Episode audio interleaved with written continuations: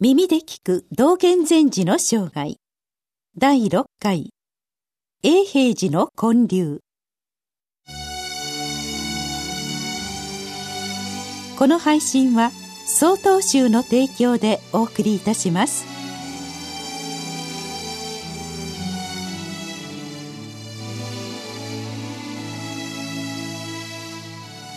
京都の高尚寺で自らの修行と弟子の育成を行いまた多くの民衆にも法を説いていた道元禅師でしたが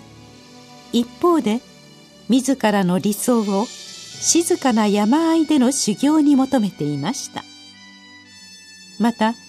徐々に活動の幅を広げる道元禅師に対しそれまでの伝統的な教団は非難を浴びせたとも言われています。そこで高尚寺に入られてからおよそ10年後の還元元年西暦1243年7月16日に道元禅師は京都を離れ越前椎野省に赴きました。その土地には六原短大に仕えた武士でありながら有力な信者になっていた畑野義重公の所領がありました。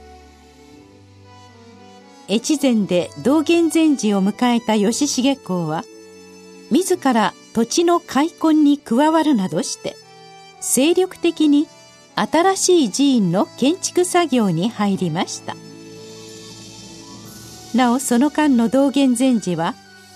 吉報寺と禅寺法という場所を行き来しており当然に新しい寺院の建築現場にも足を運びました。建築方法の指示も行ったと思われます。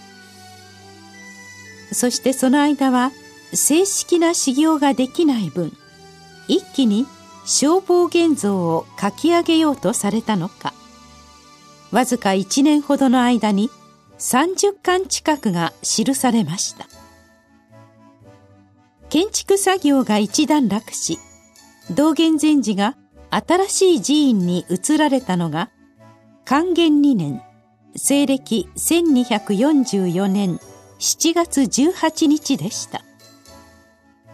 その新しい寺院は最初吉祥山大仏寺と名付けられました。一説には三号が三正法だったという説もあります。この大仏寺は還元4年西暦1246年6月15日に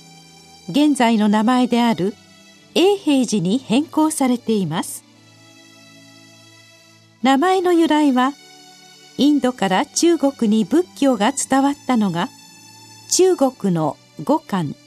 永平10年だとされていますのでここから取ったという説が一般的です。還元3年西暦1245年4月になると広く修行僧を集めて正式な形での修行つまり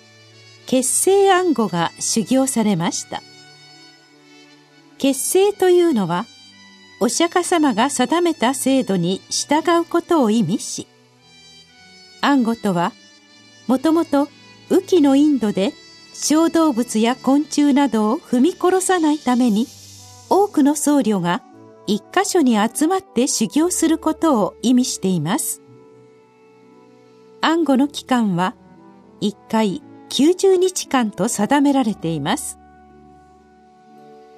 またこの期間は毎日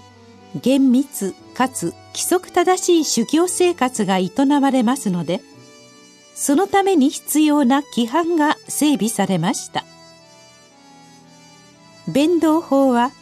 1日4回の座禅を中心とした総道の生活法を示した著作で不粛半法は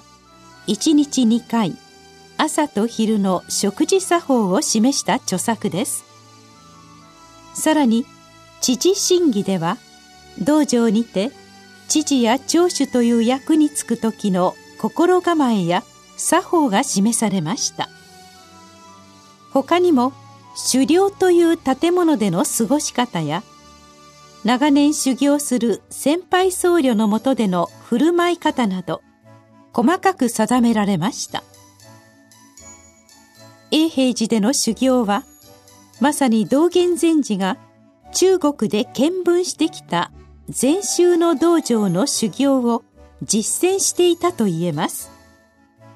そしてその伝統が今でも受け継がれているのです。こうして修行の形を整えていった道元禅師ですがその生涯で私たちにどのような教えを残してくれたのでしょうか。それはまた次のお話